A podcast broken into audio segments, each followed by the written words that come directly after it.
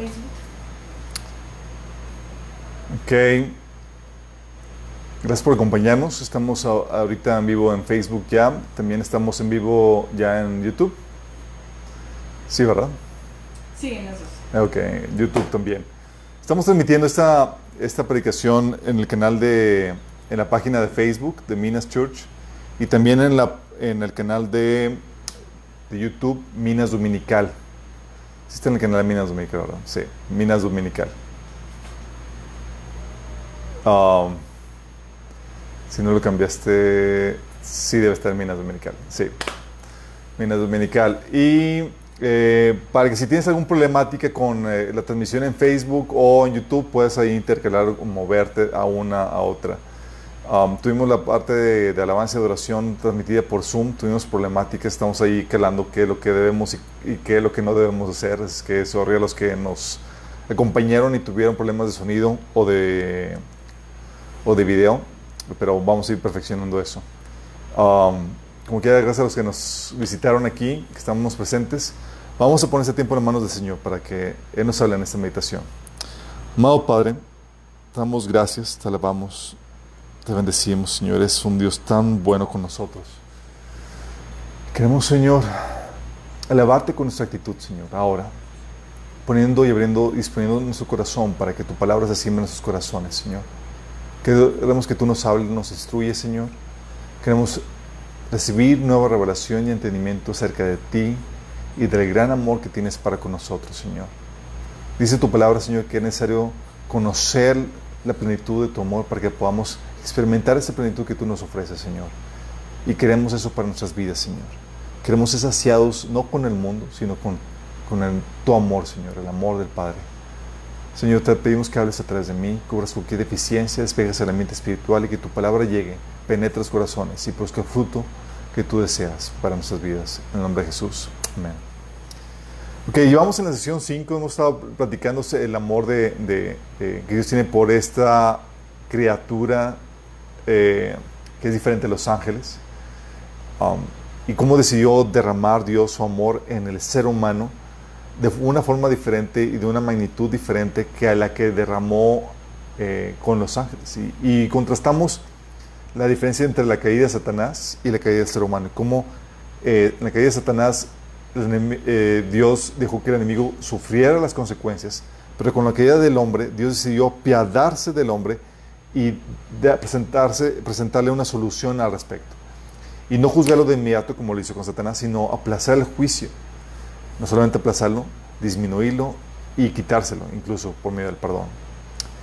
vimos cómo se manifestó el amor de Dios eh, durante el, tiempo de los patriarcas, cómo se manifestó el amor de Dios eh, durante la familia de Jacob, e incluso durante eh, Israel con el Éxodo. Y esto es muy importante porque al ver y estudiar el amor de Dios en todos esos episodios de la Biblia, tú lo que te das cuenta es que son las diferentes formas en las que Dios te ama. Eso es muy importante que entendamos. Porque a veces Dios te ama como amó Jacob, a veces te ama eh, como amó con Jacob, ¿se acuerdan que era Dios lo libraba de todo mal, le proveía, lo cuidaba? Pero también a veces Dios te ama como José, permite que sufra la injusticia, que vengas dificultades, todo eso utilizándolo para tu bien y para desatar el propósito que Dios tiene preparado para ti. Vimos también el amor de Dios en, eh, en Éxodo, cómo aunque era rebelde y era cabezón y Dios está enojado con ellos, Dios los seguía amando, incluso los protegía, los cuidaba y los bendecía en medio de ese castigo que estaban viviendo. Y es el amor de, eh, en eso vimos reflejado el amor de Dios de un padre como a su hijo. Ahora vamos a ver el amor de Dios en la tierra prometida, cómo se manifiesta. Y cuando hablamos del amor de Dios en la tierra prometida, tenemos que empezar por los cananeos. Los personas que iban a sacar, que iba Dios a sacar de, esa tierra. El amor que, nada más, déjame darte el contexto. Hemos estado avanzando de forma cronológica, ya vimos los patriarcas, vimos el inicio con los primeros hombres, el diluvio, los patriarcas, eh, el nacimiento del pueblo de Israel, nos quedamos en el Éxodo y ahorita estamos en la tierra prometida. Y al momento de estudiar la tierra prometida, vemos que Dios los lleva a una tierra que está habitada, habitada por gigantes y otras naciones, a los cuales el pueblo de Israel tenía que sacarlos de ahí para tomar posesión de esa tierra. Era como quien dice el juicio final o el juicio, el apocalipsis para esa, esa, esas naciones. Y dices, oye, entonces Dios no quería esas naciones, pero sí quería Israel. Y eso ya lo habíamos platicado de cierta manera la, vez pasada. Habíamos platicado cómo Dios manifestaba su amor para con los. Primero, tolerando el maltrato de los israelitas en Egipto por amor a los amorreos, porque todavía no se llegaba al colmo de los pecados. Y estamos hablando que esa cita que viene en Génesis 15, 16, dice, era Dios hablando con Abraham y le decía, cuatro generaciones después, tus descendientes volverán a este lugar, porque antes de eso no habrá llegado el colmo de la iniquidad de los amorreos. quiero que entiendas el contexto de eso. Dios llama a Abraham de la tierra de los caldeos y lo hace habitar en una tierra que era la tierra de Canaán como forastero. Y le prometió Dios que le iba a dar a él esa tierra, pero no la poseía todavía. Y no la poseyó ni él, ni su hijo Isaac, ni su hijo Jacob. Y, todavía pasarían 400 años. O sea, estamos hablando eh, medio milenio para que pudiera llegar al límite la paciencia de Dios a, estos moradores, a, esta, a la tierra de Canaán. O sea, Dios siendo paciente y mostrando el amor para con los niños con tanta paciencia. Y por causa de esa paciencia, postergó la, la, entrega de la tierra a Abraham, a Isaac, a Jacob y aún a los israelitas. Porque dice aquí, todavía no llega el colmo de la iniquidad de los amorreos. Génesis 15, 16. Y es una de las formas en las que Dios estaba manifestando su amor a esos pobladores. Era siendo paciente hasta que llegue al límite, eh, el colmo de sus pecados. Y Dios sigue manifestando esta, de esta forma eh, su amor para con la gente. Dios sigue derramando su juicio, no, eh, no antes sin derramar su amor mostrado en la paciencia y en la bondad que da a con los humanos. Acuérdense que habían platicado que, que toda persona que termina siendo condenada, no termina siendo condenada porque Dios la aborreció de buenas a primeras, sino que antes Dios primero derramó una copiosa muestra de amor sobre su vida, con amor, con paciencia, con bondad, con muestras de cariño, de muy diversas formas antes de que esa persona pecadora terminara condenada. Todo pecador condenado siempre eh, recibió muestras del amor y la paciencia de Dios de una u otra forma.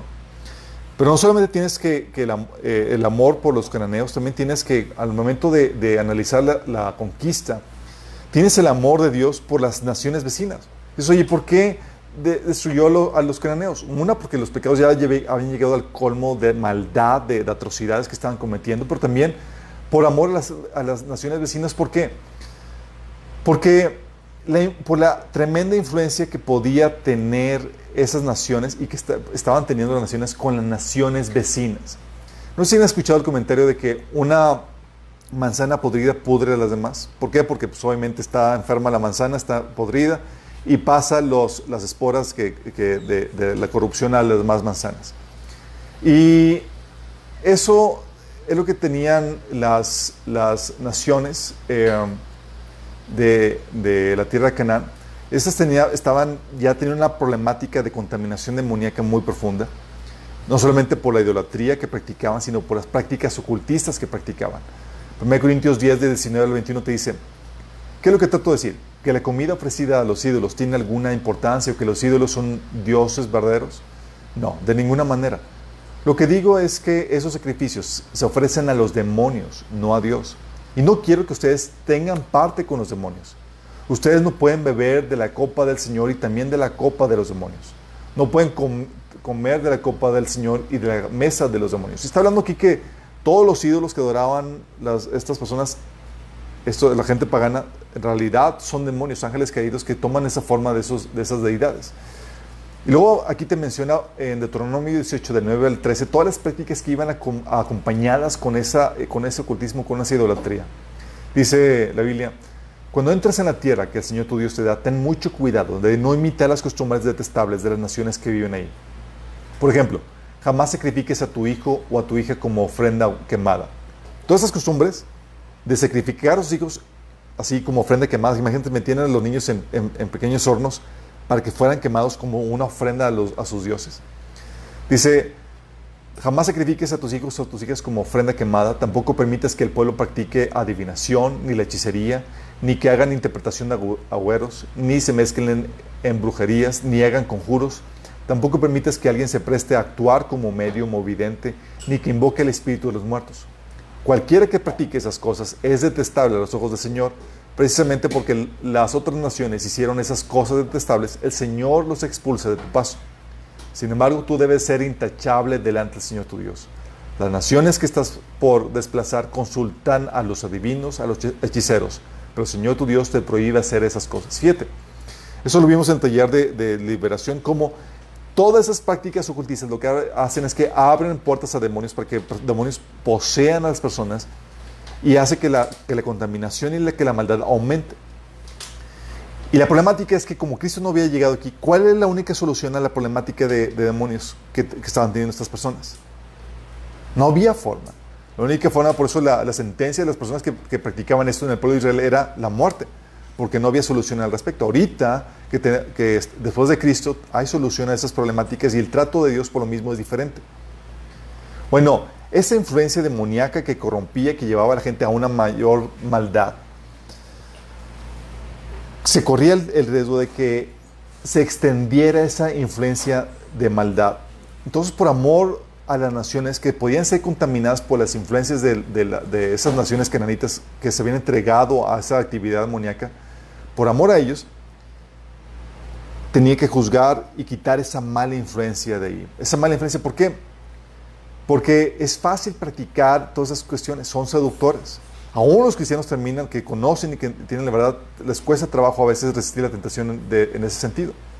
Deuteronomio 7 del 1 al 4 dice, el Señor tu Dios te hará entrar en la tierra que vas a poseer y expulsarás de la presencia a siete naciones más grandes y fuertes que tú, que son los hititas, los jergeseos, los amorreos, los cananeos, los fereceos, los jebeos, los jebuseos.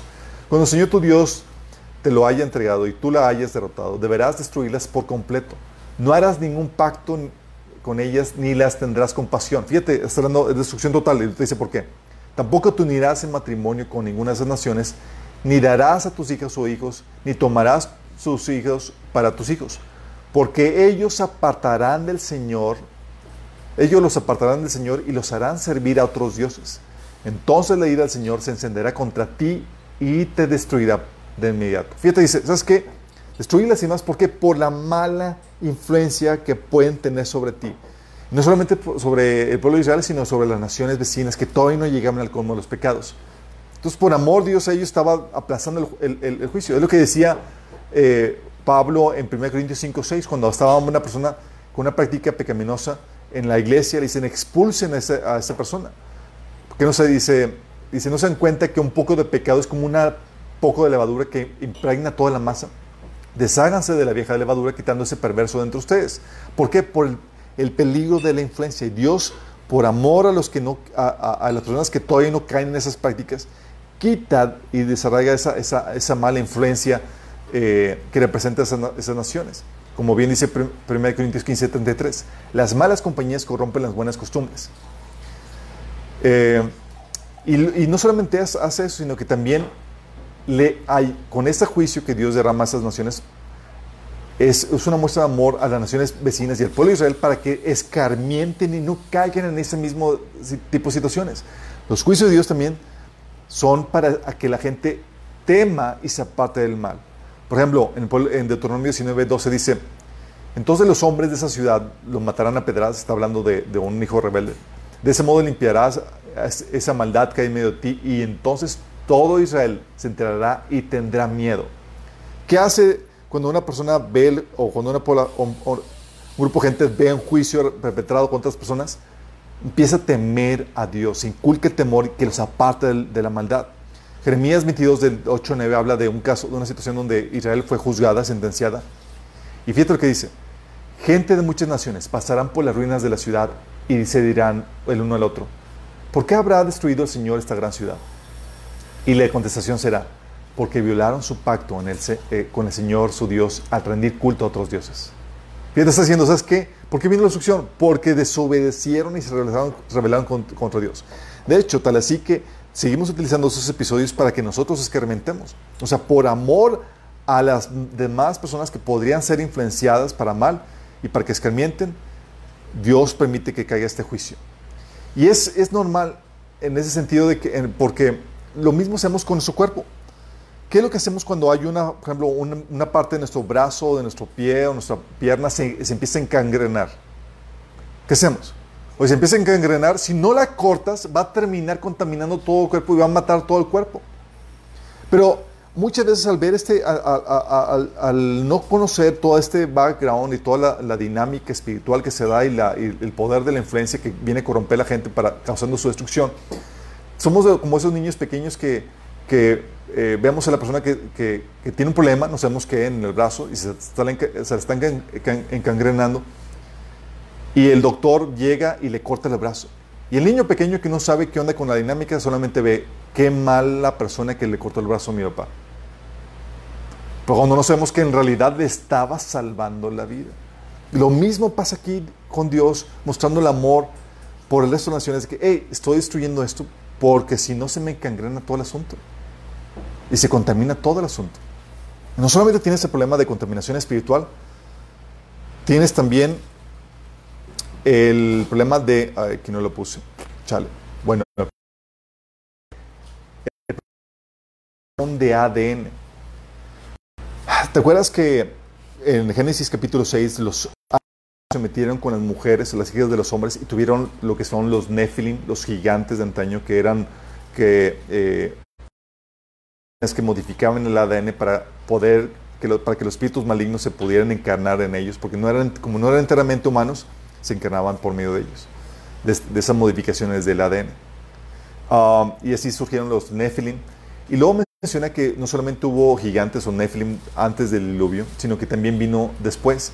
Y son, hubo varias razas de Nephilim que estaban y que ya, se habían, ya habían poblado gran parte de, Canaán.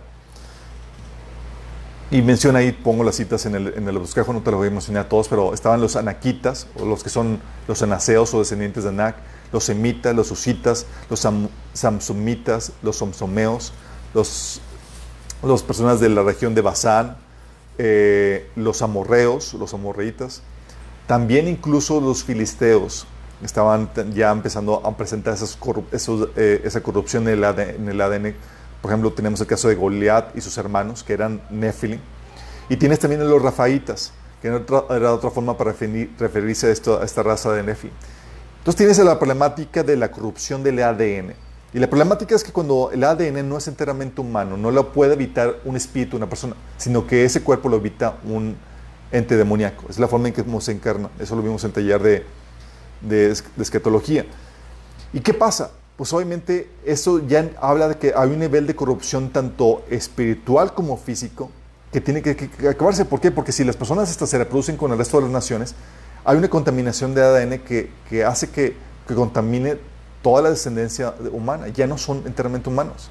¿Sí me explico? Entonces, por causa también de Dios limpiar esta, darle un reseteo a esta, a esta contaminación física, Dios permitió el juicio a, esas naciones. Lo otro también es el juicio, es Dios trayendo justicia a los miles de inocentes afectados, entre ellos niños, porque lo que, lo que tenían, lo que practicaban esas, esas naciones era el sacrificio de niños pequeños en fuego. Imagínate la, tremenda aberración. Y es en cierta forma entendible porque las, típicas, las prácticas que típicamente van acompañadas con la idolatría, el ocultismo, son actividades de depravación sexual que llevan a embarazos no deseados y por lo mismo a niños que los, de los cuales se quieren deshacer. Y más porque en el tiempo del Antiguo Testamento lo que practicaban era la prostitución sagrada. O sea, tú ibas al al santuario de tal dios pagano y estaba ahí la prostituta y una forma de tener una, un culto a ese dios era tener relaciones con tal prostituto o tal prostituta, imagínate.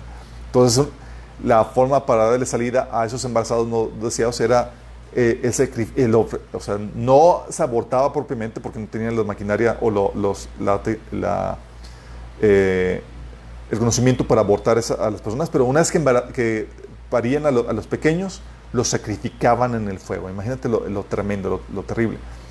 Pero no solamente los niños eh, eran afectados. Bueno, dentro de un reino es algo que tienes que entender. Se requieren reglas, leyes, normas, es algo que ya hemos platicado en, otros estudios. Sin estas reglas, si, si esta, sin esas reglas que, que, definan, por ejemplo, los derechos, obligaciones, no sabríamos cuándo se estuviera cometiendo un delito o un abuso contra alguien, porque no hay las reglas, no sabes qué es un abuso, qué no, qué es un derecho o no. No sabríamos cuándo se estuviera cometiendo un delito contra alguien, tampoco podríamos distinguir lo bueno de lo malo. El orden y la justicia serían imposibles. Entonces, por eso las reglas, por tanto, son necesarias para propiciar el orden y la justicia, la vida y el desarrollo en armonía en una sociedad. Bueno, pues la Biblia enseña que lo primero que Dios hizo fue crear este conjunto de reglas, conocido como sabiduría. Proverbios capítulo 8 habla acerca de eso. Esa sabiduría que traería ese conjunto de reglas, traería la existencia y el buen funcionamiento la creación de Dios. Entre esas reglas estaba como la mecánica de protección a su creación, se estableció la destrucción de todo aquel que la rompiera. Y eso tiene sentido, pues la creación opera como un sistema. Y por lo mismo, la más mínima violación de sus leyes trae desorden, dolor y daño al resto de las partes, niños, animales, otras personas. Solo punto pensar, ¿qué pasaría si no se, estuviera, no se estableciera un castigo que, al que rompe las reglas? Sin castigo, cualquier persona se atrevería a romperlas. ¿Y qué pasaría si Dios se, hiciera de la vista gorda y no diera el castigo establecido o no lo hiciera de forma consistente? Eso te diría que Dios es alguien injusto que no guarda ni, ni sus propias reglas y a quien podemos corromper para que, para que no nos castigue.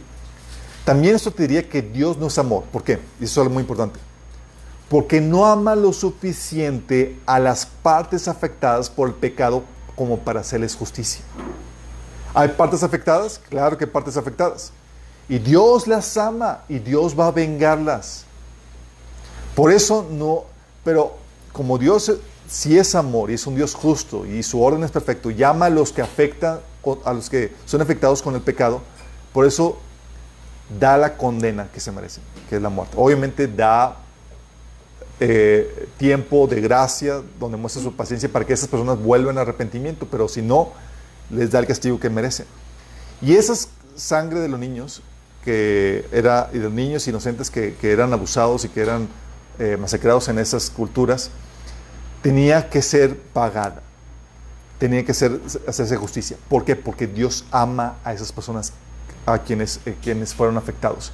De hecho, Típicamente las, naciones o culturas que son idólatras terminan eh, desarrollando, eh, terminan realizando prácticas de sacrificios humanos. Por ejemplo, la cultura maya, la cultura azteca, hacían terribles actos de sacrificios humanos, al punto que, ¿sabes lo que hacían? Tenían muros de 2, 3 metros de alto con plagados con, con, con eh, ¿cómo se llama? La, eh, con cráneos humanos y que tenían columnas, construían, eh, construían eh, tipo torres, no, que, usaban de, que usaban de ladrillo, no usaban ladrillo, usaban cráneos de personas que eran sacrificadas a sus dioses. Todos los actos de sacrificio humano tenían que ser juzgados y por eso no te, que no te extrañe que, que Dios trajo juicio a la cultura maya y azteca. ¿Por qué? Porque Dios es un Dios de amor que venga a las personas que son siendo afectadas por, la maldad de, esas, naciones. Y aún así, a pesar de todo eso, tienes a Dios rescatando a aquellas personas que todavía estaban dispuestas a convertirse a Dios y pedirle eh, y aceptarlo como Señor. No porque eran perfectas, Dios teniendo misericordia de ellos porque decidían cambiar de su lealtad a sus dioses a la lealtad al verdadero Dios. Tienes el caso de Raab, que fue rescatada. Se acuerdan, recibió a los dos, a los dos espías y, y, los escondió cuando el rey de Jericó se enteró que ya los tenía. Dice ahí en, José, eh, en Josué 2 del 8 al 14. Raab subió a la azotea para hablar con ellos. Les dijo, sé que el Señor les ha dado esa tierra. Todos tenemos miedo de ustedes. Cada habitante de esa tierra vive aterrorizado pues hemos oído cómo el Señor les abrió el camino en seco para que atravesaran el Mar Rojo cuando salieron de Egipto. Y sabemos lo que les hicieron a, Seón y Og, los, reyes, los dos reyes amorreos al oriente del río Jordán, cuyos pueblos ustedes destruyeron por completo. No es extraño que nuestro corazón esté lleno de temor. A nadie le queda valor para pelear, pues después de oír semejantes cosas, pues el, el Señor su Dios es el Dios supremo arriba en el cielo y abajo en la tierra. Aquí estaba reconociendo Raab al verado Dios, lo estaba confesando, imagínate. Pues, se lo repito, pues el Señor su Dios es el Dios supremo arriba en los cielos y abajo en la tierra. Ahora júrenme por el Señor que serán bondadosos conmigo y con, con mi familia, ya que les di mi ayuda. Denme en garantía que cuando Jericó sea conquistada, salvarán mi vida y también la de mi padre y mi madre y mis hermanos y hermanas y su familia. Te, ofrecemos nuestra propia vida como garantía por la tuya, le prometieron ellos. Si no, nos delatas, cumpliremos nuestra promesa y seremos bondadosos contigo como cuando el Señor nos dé la tierra. Imagínate, aún en medio de la debacle, Dios rescatando todavía a la gente rescatable. De hecho, Raab, no sé si sepas, Raab está en la genealogía de Jesús. Dios no solamente la rescató, sino por su fe, por su conversión, Dios la quería poner como ejemplo de su misericordia y su amor y la puso dentro de la genealogía de Jesús. Raab, esta prostituta, fue ascendiente de, Jesús. Imagínate, era fue su tatarabuela. Heavy. Entonces cuando ves el, eh, estudias la conquista, tú ves el amor de Dios en, ese, en esa trama de conquista. Amor por la paciencia de los cananeos, amor por las naciones vecinas, quitando la corrupción espiritual, la corrupción física, amor por las personas que habían sido abusadas por tanta maldad de esas naciones, y el amor incluso por las personas que llegaron a convertirse en medio de esa conquista. ¿Vamos? Luego vamos al pueblo de Israel. El amor de Dios por Israel al darle la tierra prometida. Dice, oye, ¿por qué Dios le dio la tierra prometida al pueblo de Israel? porque eran muy buenos. Fíjate lo que dice. Sigue la Biblia de Deuteronomio 7, del 7 al, 10, que fue por amor a ellos, por causa de los patriarcas. Dice, el Señor se encariñó contigo y te eligió. Fíjate lo que está diciendo. Dios encariñándose del pueblo de Israel. El Señor se encariñó contigo y te eligió, aunque no eras el pueblo más numeroso, sino el más insignificante de todos. ¿Te sientes, te sientes identificado? Lo hizo porque te ama y quería cumplir su juramento a tus antepasados. Tiene dos razones, porque te ama y porque quería serle fiel al juramento de sus antepasados. Por eso te rescató del poder de Faraón, el rey de Egipto, y te sacó de la tierra de esclavitud con gran despliegue de fuerza. Reconoce, por tanto, que el Señor tu Dios es el Dios verdadero, el Dios fiel, que cumple su pacto generación tras generación y muestra su fiel amor a quienes lo aman y obedecen sus mandamientos, porque, porque destruye a quienes lo odian y no se tarda en darle su merecido. Entonces aquí Dios está hablando que, hey, por amor a ellos y por causa de su fidelidad al pacto que hizo con los patriarcas. Y luego te menciona aquí algo muy importante. Menciona en Deuteronomio 9, del, 9, del 1 al 6, que sus méritos no tenían nada que ver con la conquista. Nada que ver. Fíjate lo que dice. Escucha, Israel. Hoy estás a punto de cruzar el río Jordán para tomar posesión de la tierra que pertenece a naciones más grandes y más poderosas que tú. Viven en ciudades con murallas que llegan hasta el cielo. Los habitantes son altos y fuertes, son descendientes de los famosos gigantes anaseos. Has escuchado que se dice, ¿quién puede hacer frente a los anaseos? Pero reconoce hoy que el Señor tu Dios es el que cruza delante de ti como fuego devorador para destruirlos. Él los subyugará para que los conquistes rápida, rápidamente y los expulses enseguida, tal como el Señor te prometió. Después de que el Señor tu Dios haya hecho eso por ti, no digas en tu corazón, el Señor me ha dado esta tierra porque somos muy buena gente. Fíjate lo que no debe decir. No digas en el corazón, el Señor me ha dado esta tierra porque somos muy buena gente. Dice, no, no es así. Es por la perversión de las otras naciones que Él las quita de tu camino. No es porque seas tan bueno o porque tengas tanta integridad que estás a punto de poseer la tierra que de, de ellas. El Señor tu Dios expulsa a esas naciones de tu paso a causa de la perversidad de ellas para cumplir el juramento que les hizo a tus antepasados, Abraham, Isaac y Jacob. Debes reconocer que el Señor tu Dios no te da esa buena tierra porque tú seas bueno. No, porque no lo eres. Eres un, eres un pueblo terco. Vóytelas. La versión, eh, el último versículo en la versión, no versión internacional dice, entiende bien que eres un pueblo terco y que tu justicia y tu rectitud nada tiene que ver con que el Señor tu Dios te dé en posesión esta, buena tierra. ¿Qué crees? Eso es algo muy importante que quiero que entiendas. Y es una forma en que Dios está manifestando el amor de Dios al pueblo de Israel. ¿Por qué? Porque eso es muy importante. Porque el pueblo de Israel simboliza a la iglesia y la tierra, eh, la tierra de promesa que aquí Dios dio al pueblo de Israel simboliza el reino que Dios nos hereda. El cielo, donde tenemos que estamos acá, y la, la, vida eterna y esa tierra que Dios nos va a dar. Es muy importante que lo entiendas porque si el pueblo de Israel hubiera merecido, hubiera sido digno de, que le dieran la tierra prometida, no sería un acto de amor, sería un acto de justicia por parte de Dios. Es como eres tan bueno, te mereces esto. ¿Me explico? Entonces el pueblo de Israel no vería el amor de Dios, porque el amor se manifiesta en un acto de justicia para el bien del, que está siendo derramado. ¿Cómo que un acto de justicia? Sí. Por justicia, si te doy lo que te mereces, te mereces estar fuera y te mereces estar, estar muerto. No mereces entrar a la tierra prometida. No son tus méritos, si todo lo que te mereces. Pero un acto de amor es darte algo que no te mereces para bendición tuya. Y aquí el Señor estaba dándole algo al pueblo de Israel que no se merecía. No, sus buenas obras no lo hacían acreedor de merecer la tierra prometida. Era, Señor, ¿por qué no estás dando esto? ¿Somos muy buenos? no, dice ahí, eres un pueblo terco, eres un pueblo cabezón. ¿Y qué crees que somos nosotros, chicos?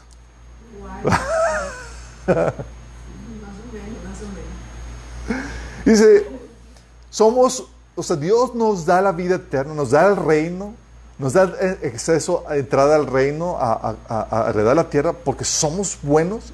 Y dice, no, no es por obras, para que nadie se gloríe. La entrada al cielo, la entrada al reino, a heredar el reino de Dios, no es, por, no es por nuestras buenas obras, no es porque seamos muy obedientes, porque por más obediencia que tengamos, ¿qué crees? Aún vas a tener pecado. Aún vas a tener fallas. Y si te quieres medir a la rectitud de Dios, cualquier falla merita la muerte y la expulsión del reino.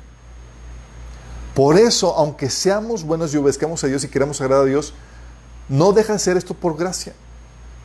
Como nosotros amamos a Dios por consecuencia, en nuestro amor a Dios nos hace quererlo agradar. Pero nuestras buenas obras no son perfectas. Y dice la Biblia que aún siendo como cristianos, si decimos que no tenemos pecado, nos engañamos a nosotros mismos y la verdad a nosotros. ¿Por qué? Porque hay muchas áreas en tu vida que tú no te has dado cuenta que están mal. Hay actitudes, formas de pensar, incluso acciones o, prácticas que tú a lo mejor no te has dado cuenta que están equivocadas. Hay cosas guardadas en tu corazón que, que todavía no salen a la luz porque no has dado las circunstancias que permiten que salgan. Pero el hecho de que no salgan a la luz no significa que no estén. Y el hecho de que no estén, y el hecho de que estén ahí te hace, eh, te sacrifica delante de Dios. Por eso delante de Dios lo que recibimos es por gracia, por su pura gracia. Así como Dios le estaba mostrando el amor al pueblo de Israel por su relación que tuvo con un antepasado, con Abraham, así Dios muestra su amor para que nosotros por la relación que, tuvo, el Padre tuvo con su Hijo, que nos hizo justos. Y que ese Señor dice, te doy ese regalo que es la vida eterna, la, entrada a mi, reino. No porque seas justo, no porque seas bueno, sino por amor a ti. Por amor. Es muy importante que lo entiendas. Porque dicen, oye, entonces me estoy portando bien y, si me porto mal, entonces no dejo de decirlo. Acuérdate, la salvación no se gana por las buenas obras y no se pierde por las malas obras. Hay gente muy buena, pero como platicado antes, gente muy buena que se porta bien, pero no porque ama a Dios. Por orgullo, por costumbre, buenas culturas, buenos valores, por lo que tú quieras. Pero no porque ama a Dios. No. Para agradar a Dios de forma genuina, tiene que ser producto de un nuevo nacimiento. ¿sí? Y aún en el nuevo hay fallas, hay errores, pero Dios nos cubre esas fallas, esos errores con su sacrificio. Y nos hace merecedores al reino, no por nuestras buenas obras, pero por su amor, por lo que hizo por nosotros. Entonces, cuando hablamos de, Israel entrando a la tierra prometida, quiero que veas que ese amor que Dios mostró al pueblo de Israel lo ha mostrado con nosotros. Nos ama. ¿Sí? Y Dios dice, te voy a dar la vida eterna, hijo, te vas a entrar al reino. Pero no porque seas justo, no por tus méritos. Sí, como bien dice Pablo, por las obras de la ley nadie será justificado delante de Dios, nadie será declarado justo delante de Dios simplemente por, por un acto de amor, porque Él hizo por nosotros en la cruz. Eso cambia nuestros corazones y ese amor derramado en nuestros corazones lo que hace es que por agradecimiento, como consecuencia de que ha sido derramado, como consecuencia de lo que Dios ha hecho por nosotros, queremos corresponderle. Y nos hace sentir así mugre cuando traicionamos ese amor de Dios. ¿Quién aquí nos ha sentido mal cuando no correspondes a ese tremendo amor que Dios ha dado por ti? Si te, te sientes horrible. Como dice Pablo en Corintios, dice, el amor de Dios nos constriñe. Es decir, te hace sentir así, papita, te hace sentir mugre, porque si no corresponde ese amor, te sientes miserable. Y eso es lo que nos, hace, nos impulsa a seguir agradando a Dios. Porque nosotros vamos a Dios, amamos a Dios porque Él nos amó primero. ¿Vamos? Ok. Esta fue la introducción. Vamos a...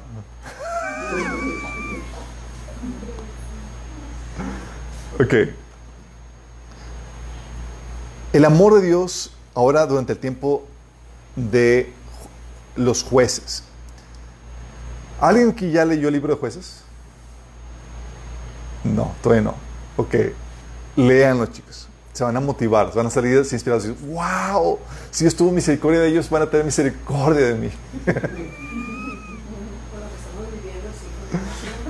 ¿Por qué? Porque tienes que Dios los, introduce a la tierra y y la condicionante de Dios era que no hagas pacto con las naciones, no dejes vivo a nadie, porque si dejas vivo a esas naciones, vas a ser corrompido por medio de ellas, por su mala influencia. Y violaron el pacto al, echar, no echar afuera a, los moradores. Eh, ahí faltó el no, pero violaron su pacto al no echar fuera a los moradores. Y sin embargo, Dios no los abandona. Y quiero que entiendas esto.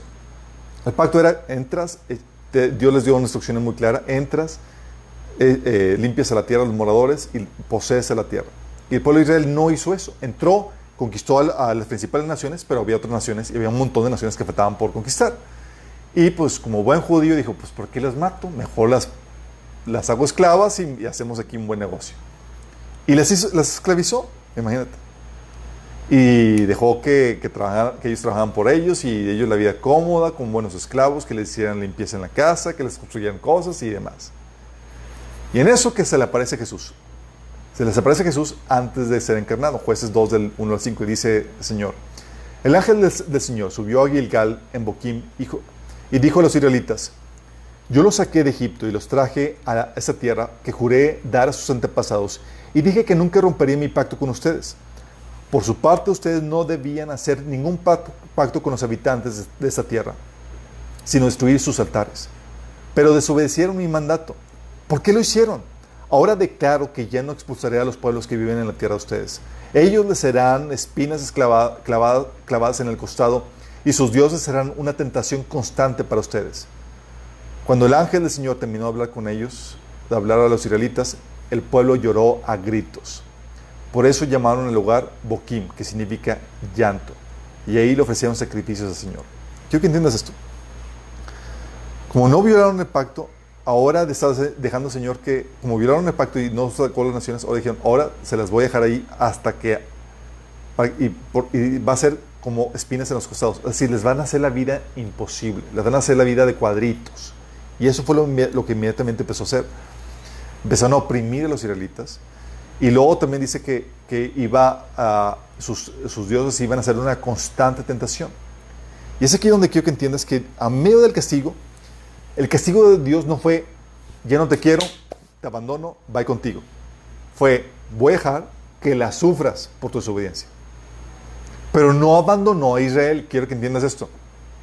No lo abandonó, es, ¿no quieres? Ok, voy a dejar que sufras las consecuencias de tu desobediencia. Y empezó a utilizar incluso ese castigo para sacar a relucir lo que estaba mal en sus corazones, para así corregir eso, lo que Dios muchas veces hace.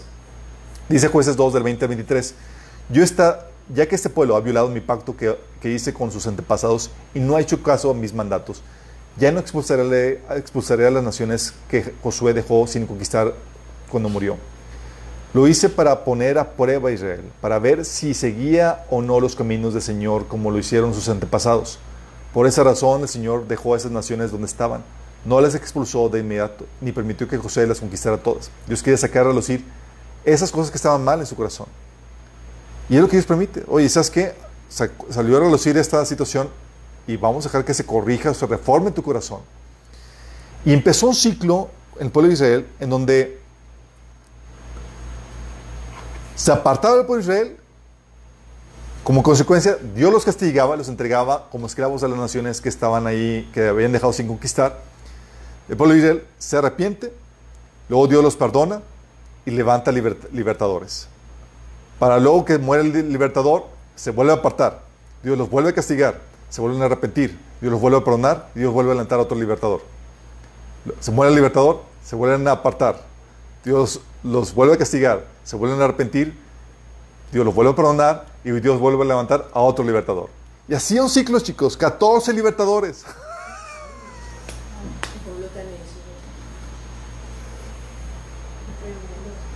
Fíjate lo que dice Jueces 2 del 10 al 19. Te resume todo el libro de Jueces aquí.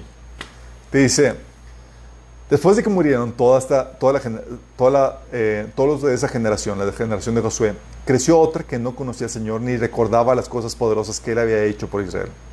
Los israelitas hicieron lo malo a los ojos del Señor y sirvieron a las imágenes de Baal. Abandonaron al Señor, Dios de sus antepasados, quienes los había sacado de Egipto.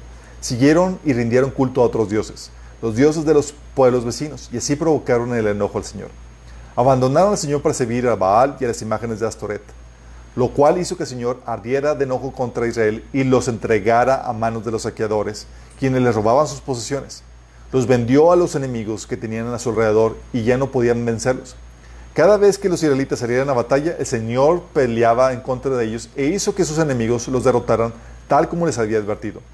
Y el pueblo estaba angustiado.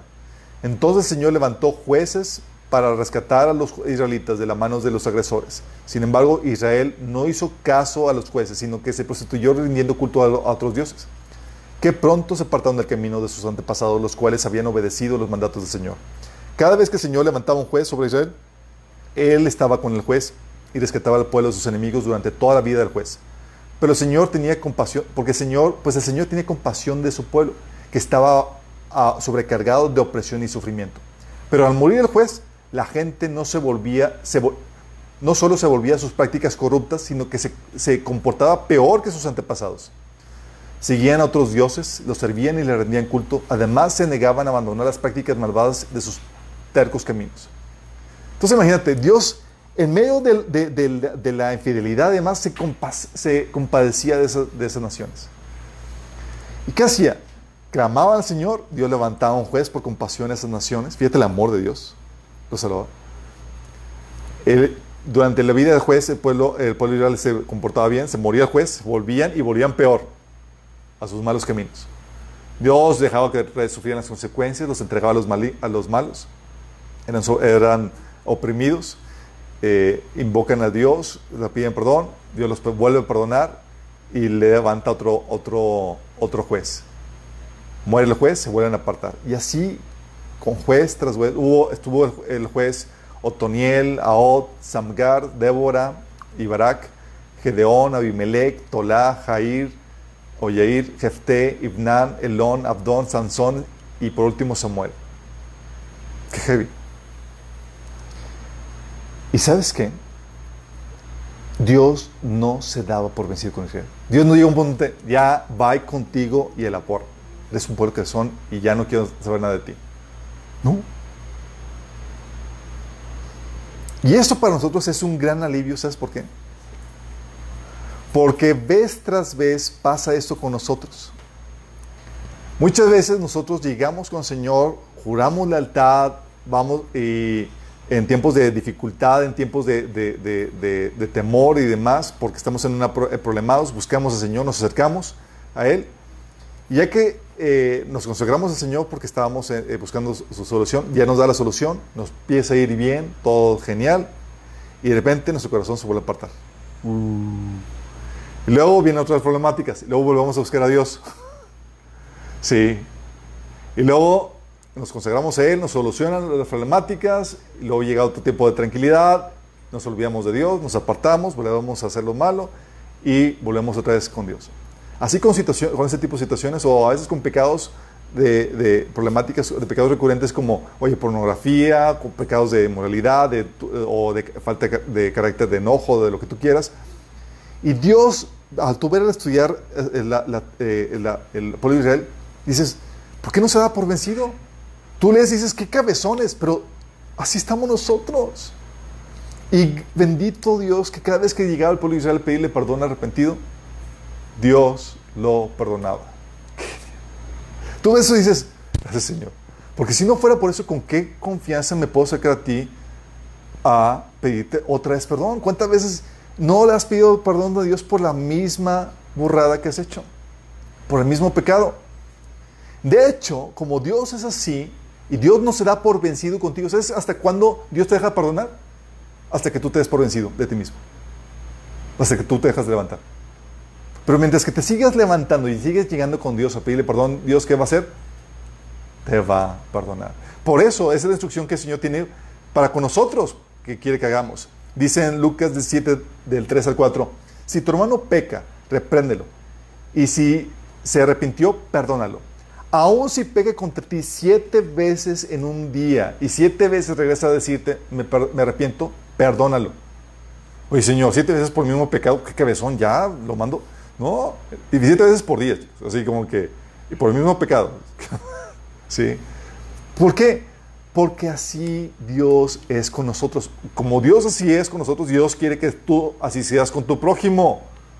Por eso el Señor no es como que, ya, a la porra, ya estoy harto, me estás viendo mucho, pero no, es, Dios sabe que hay veces luchas que, que, que en los que se batalla vencer algún área. Y Dios te invita a que te arrepientas y vuelvas vez tras vez y está trabajando contigo.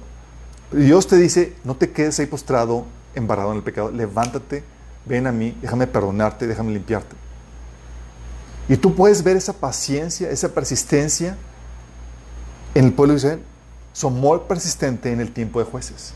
Para perdonar y salvar al pueblo de Israel vez tras vez. Y no porque el pueblo de Israel fuera justo, era porque nada más llegaba arrepentido. Dice, ok, hijo, estoy, me compadezco de ti, te levanto y te perdono y te restauro. Tal es el amor de Dios. Si das gracias a Dios dices, wow, Señor, con toda confianza puedo llegar. Es que cuando ves eso dices, ¿cuánto nos ama? ¿Cuánto nos ama? O sea, tanto nos ama que, que no quiere que nos apartemos de Él. Y por eso nos que volamos y se restaura tu relación con Él otra y otra y otra vez. Sí. Tú ves eso y dices, qué impresionante. Y aún cuando el pueblo de Israel llegó a una a, una, a un punto de una depravación tal que parecía Sodoma y Gomorra. Por ejemplo, llegó una tribu de, Israel, que era la tribu de Benjamín, al punto donde tú veías el relato de Sodoma y Gomorra y tú ves el relato de, la, de la tribu de Benjamín y dices, tal para cual. Ahora en medio de eso, Dios mostrando misericordia y amor. Fíjate lo que pasó con la tribu de Benjamín, para que veas. Es jueces 19, del 22 al 24.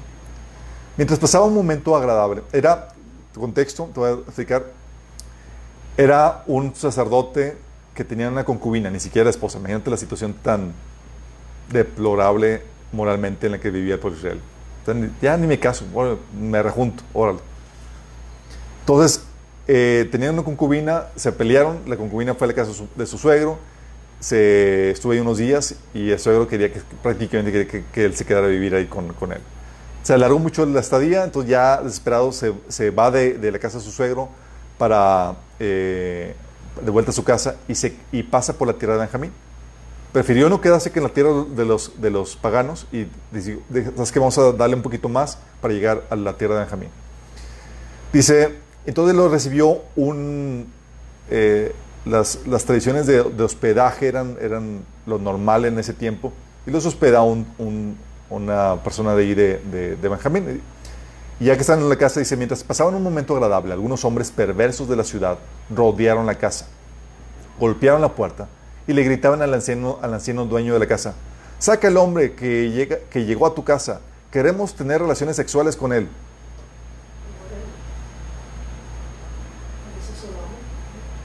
Imagínate eso. A este pueblo es el que Dios le está teniendo misericordia, chicos. el dueño de la casa salió y le dijo, no hermanos míos, no sean tan viles, pues este hombre es mi huésped. No cometan con él tal infamia. Miren, aquí está mi hija, que todavía es virgen, y le concubina a este hombre. O sea, los valores completamente por los suelos. supone que tú debes de proteger a los más débiles, pero tal era la corrupción. Entonces voy a sacar ahora para que las abusen y hagan con ellas lo, que bien parezca. Pero con este hombre no cometan tal infamia. ¿Te acuerdas el caso de, de, Sodoma, de Sodoma y Gomorra? ¿Lo hizo algo similar? Total, Dios derrama juicio sobre las naciones. Se levanta todo el pueblo de Israel para pelear contra esa nación por lo que, por lo que hizo. Porque al final de cuentas terminó violando a la concubina y la mataron por, de, porque la ultrajaron. Y el, y el tipo, para hacer más llamativo la situación, corta a su concubina en 12, en 12 partes y manda las 12 partes por todo el pueblo de Israel, imagínate. Y junta a todo el pueblo de Israel para pelear y vengar este acto depravado. Y se van a la guerra una vez y pierden. Se van otra vez, pierden. Y buscando a Dios, ¿sí? otra vez, ¿sí? hasta que por fin ganar oye, ¿por qué perdieron todos? Porque también el pueblo Israel tenía lo suyo. Y en esa guerra Dios estaba dándole merecido tanto a uno como al otro. ¿Sí? Porque tenían sus, todos sus trapitos sucios. Pero en medio de esa situación, chicos, cuando vencieron al pueblo, a, la, tribu de Benjamín, quedaron muy pocas personas. ¿Y sabes qué pasó? Jueces 2 del, del 2 al 3 dice, jueces 21, perdón, del 2 al 3. Dice, el pueblo de Israel fue a Betel y permaneció en presencia de Dios hasta la noche llorando amargamente en voz alta. Oh Señor Dios de Israel, clamaban. ¿Por qué ha sucedido esto en Israel? Ahora Israel ha perdido una de sus tribus. Pero quedaron algunos sobrevivientes. ¿Y sabes qué hicieron, los sobrevivientes, qué con los sobrevivientes? Dice aquí en el versículo eh, 6 y 7. Los israelitas sintieron lástima por su hermano Benjamín y dijeron, hoy ha sido cortada una de las tribus de Israel. ¿Cómo podemos encontrar esposas para los pocos hombres que quedan, ya que hemos jurado por el Señor que no les daríamos nuestras hijas en matrimonio? Y consiguieron la mecánica para darles esposas a los pocos hombres que quedan. Quiero que entiendas eso. Sí, Dios te restaura y demás, pero ¿sabes qué hace? Dios te purga el mal, dándote tu disciplina. Y en medio de purgarte lo malo, todavía tiene misericordia para restaurarte, así como Dios estaba restaurando a la tribu de Benjamín. No dejó que desapareciera. Dices que vamos todavía, ya que purgamos lo malo, vamos a restaurarla. ¿Te das cuenta amor de Dios? Dices, oye, con lo que hizo Sodoma y Gomorra, no, la, no vivió para contarla. Y aquí tienes su amor para con nosotros de esta forma. Y este amor es el que hace con nosotros, chicos, con nuestros hijos. A veces Dios permite que pasemos situaciones tan complejas y tan difíciles y problema tras problema cuando no entendemos. Oye, cabezones, arrepentimos y demás y como queremos ya jugar con Dios, dice, ah, ¿quieres jugar conmigo? Bien, vamos a dar, dejar que venga la disciplina y el pago para divino. Pero ahora en medio de la disciplina, Dios te restaura y te vuelve. ¿Sigues entendiendo el amor, tremendo amor de Dios? O sea, el tremendo amor aquí tú ves con el tribu Benjamín llorando por ellos. No solamente llorando, viendo cómo lo restauraba. Y Dios hace lo mismo. No es un como que, ah, les dimos el merecido, ja, ja, ja. No es un, chin, tuvimos que hacer eso. Dios compadeciéndose y llorando por esa situación. Y aún así, ¿sabes qué hace el Señor? Cabezones, todos así, vez tras apartados, teniendo que tratarlos tan severamente para purgar el mal que ellos. Y aún así Dios dice, es que tal es mi amor, que voy a levantar un líder justo que los, que los encamine y los guíe por buen camino. Y levantó Samuel. Dice 1 Samuel 2 del 35 36. Entonces levantaré a un sacerdote fiel que me servirá y hará lo que yo deseo. Estableceré para él una descendencia duradera y ellos serán para siempre sacerdotes para mis reyes ungidos. Así pues, todos lo que los que sobrevivan de tu familia se inclinarán ante él mendigando eh, dinero y comida dirán, le rogamos que nos dé trabajo entre los sacerdotes para que tengamos suficiente para comer. Aquí le está dando un juicio al, sacerdote Eli y su familia. Y ese sacerdote fiel es Samuel. Y es, Dios dio muestras que estaba con Samuel. Y luego dice en 1 Samuel 7, del 3, del 3 al 17, que Dios lo levantó como juez en la tierra y Él es el que estableció orden en toda la, la, eh, en todo el pueblo de Israel. Y fue el que llevó al pueblo Israel a que se entregara a Dios. Fíjate lo que dice, uh, dice 1 Samuel 7 del 13 al, al 17. Dice, entonces Samuel le dijo a todo el pueblo Israel, si de todo corazón desean volver al Señor, desháganse de sus dioses ajenos y de las imágenes de Astoret Dediquen su corazón al Señor y obedezcanlo solamente a Él. Entonces Él los rescatará de los filisteos. Así que los israelitas se deshicieron de todas las imágenes de Baal, de Astoret y adoraron únicamente al Señor. Tú dices, tú y yo, chicos, cuando una persona está así de que mete la pata y no cabezona, no entiende una tras otra, tú y yo, así ya a la porra, te abandonamos y te dejamos al sol. Porque así somos. Pero ves la diferencia de Dios. Dices, es que no, voy a persistir. Es más, voy a levantar a alguien que te va a guiar por el camino correcto. Señor, ¿por qué? después de todo, o sea, 14 jueces y no entendían ni nada, y ahora vas a levantar otra vez. Y Dios, van a volver a mí.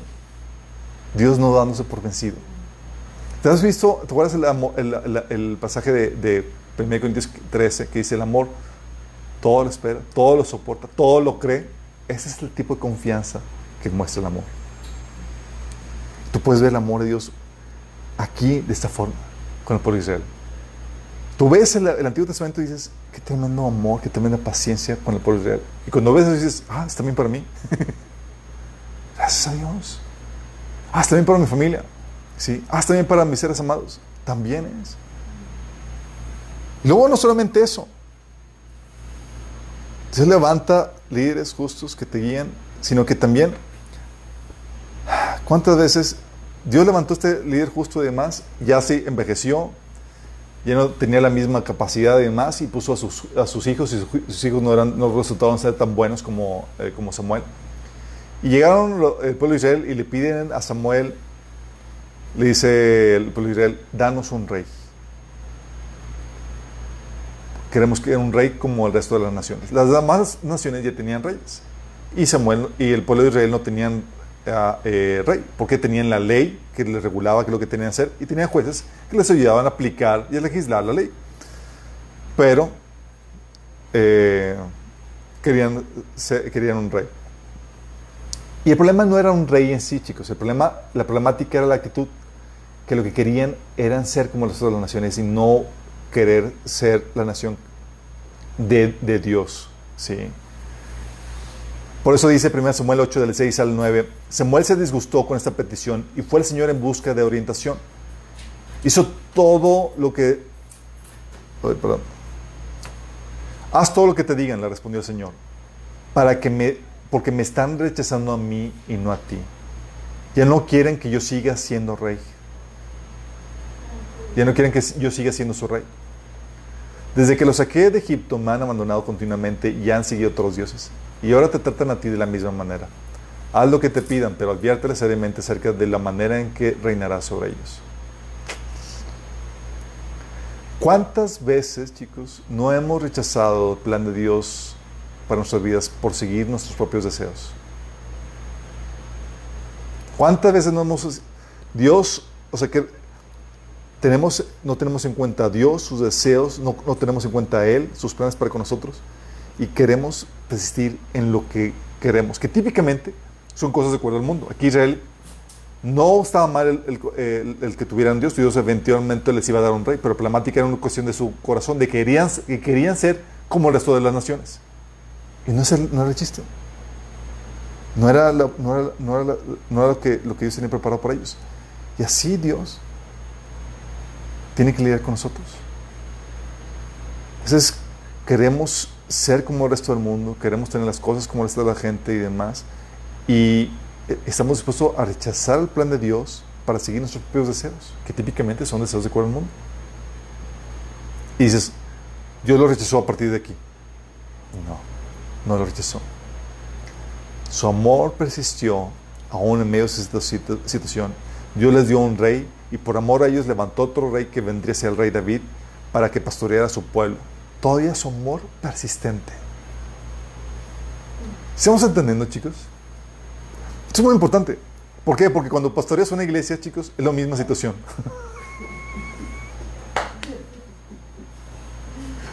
si no tienes este amor persistente, si no entiendes cómo Dios ama, tú vas a querer expulsar a todos los miembros de la iglesia. A veces rechazan el amor, rechazan el plan de Dios y demás, y tú tienes que estar ahí paciente, amoroso, siendo benigno, porque Dios no los ha rechazado, sigue trabajando en sus vidas. ¿Vamos? Su amor, chicos, durante la época de reyes. Bueno, ¿sabes cuánto tiempo fue durante la época de jueces? La paciencia de Dios. Durante la época de jueces, chicos, fueron 395 años de paciencia. 395 años de paciencia hasta que llega la era de los reyes. Imagínate esa paciencia, que, o sea, Dios ahí aguantando vara la infidelidad y Dios no destruyéndolos, no abandonándolos, no desechándolos, trabajando sus vidas. Sí. Así es por su amor para con nosotros, chicos. Sí, eso es, Señor. Bueno, gracias que conmigo no va a ser paciente unos 70, 80, 90 años.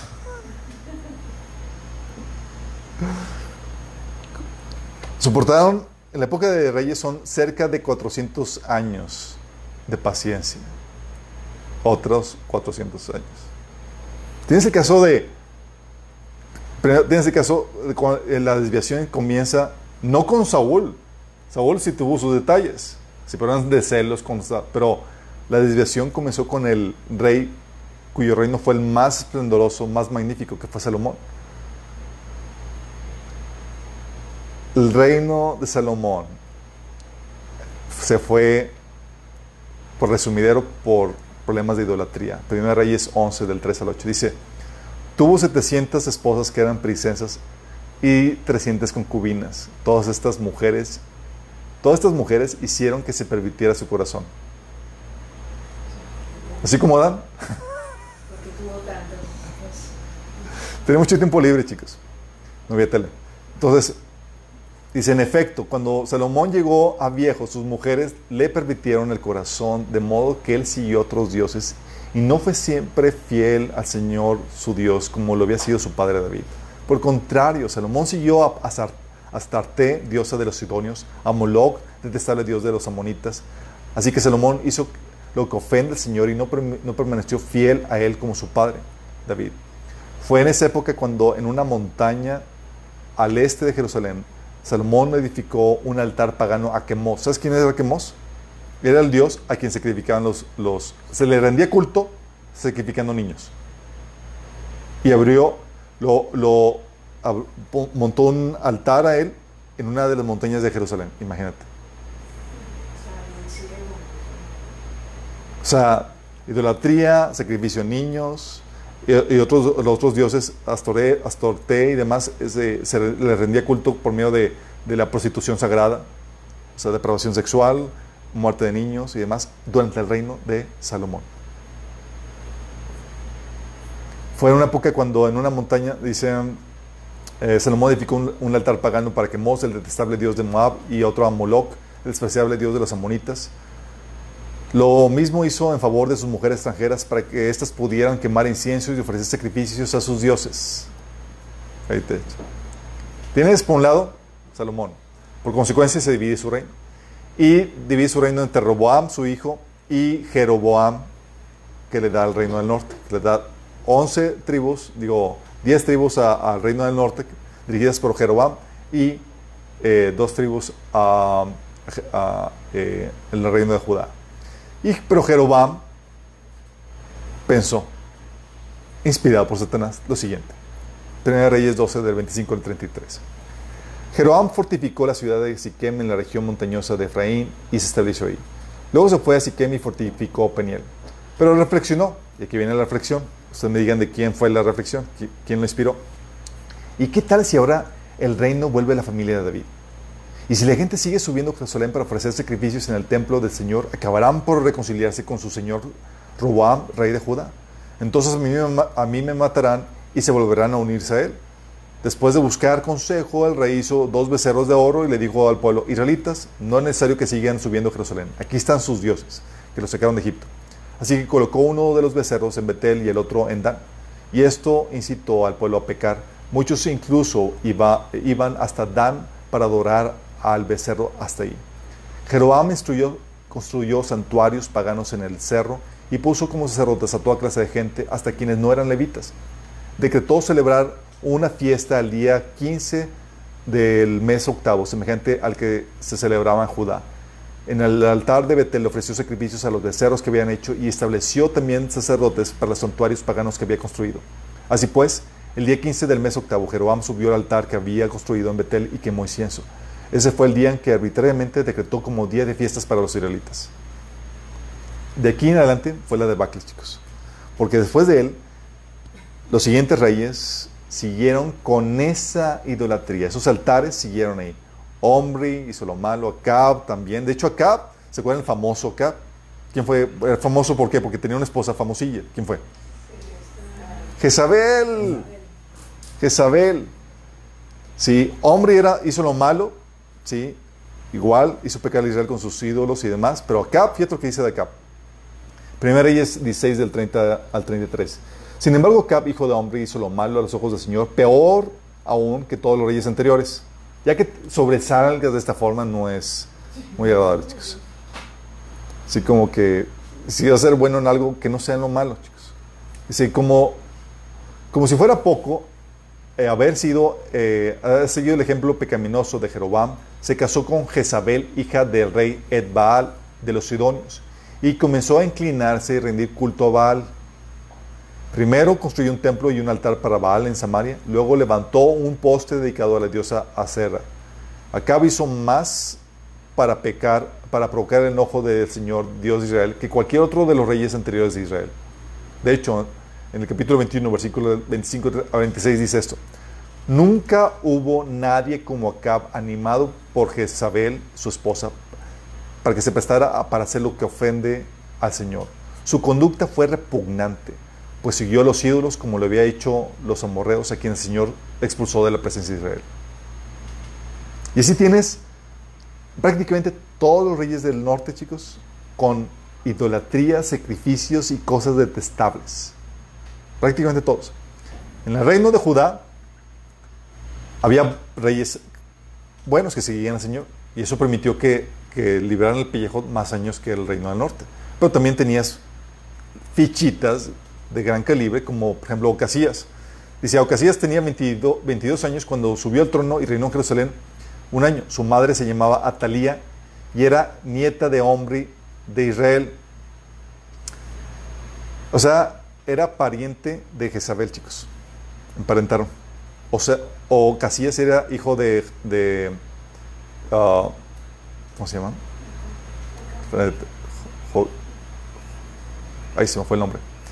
Ah, bueno, dice, Ocasías hizo lo malo, el mal, siguió el mal ejemplo de la familia del rey Acab, hizo lo malo a los ojos del Señor, igual que, eh, que la familia de Acab, pues eran parientes políticos. Perdón, era hijo, Ocasías era hijo de Josafat. Josafat era muy buen rey, pero decidió emparentar con otra familia del rey, con el hijo de Acab. Y el hijo de Acab, chicos, por esa influencia demoníaca y empezó a hacer lo, malo. Lo mismo pasó con Joacás, hizo, hizo lo malo con Joás y Jodacás también, con Jerobam II, ¿sí? También. Acás en, el reino de Judá también hizo, estuvieron con idolatrías y demás. De hecho, fíjate lo que dice de Acaz, otro rey de Judá. Estamos hablando ya del reino del sur del reino de Judá. Dice en 2 Reyes 16, del 2 al 4. Acá tenía 20 años cuando subió al trono y reinó en Jerusalén 16 años. Él no hizo lo que era agradable a los ojos del Señor su Dios, como, su, como lo había hecho su antepasado David. En cambio, siguió el ejemplo de los reyes de Israel, hasta sacrificó a su propio hijo en el fuego.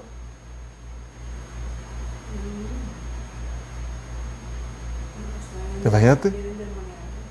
Qué evil.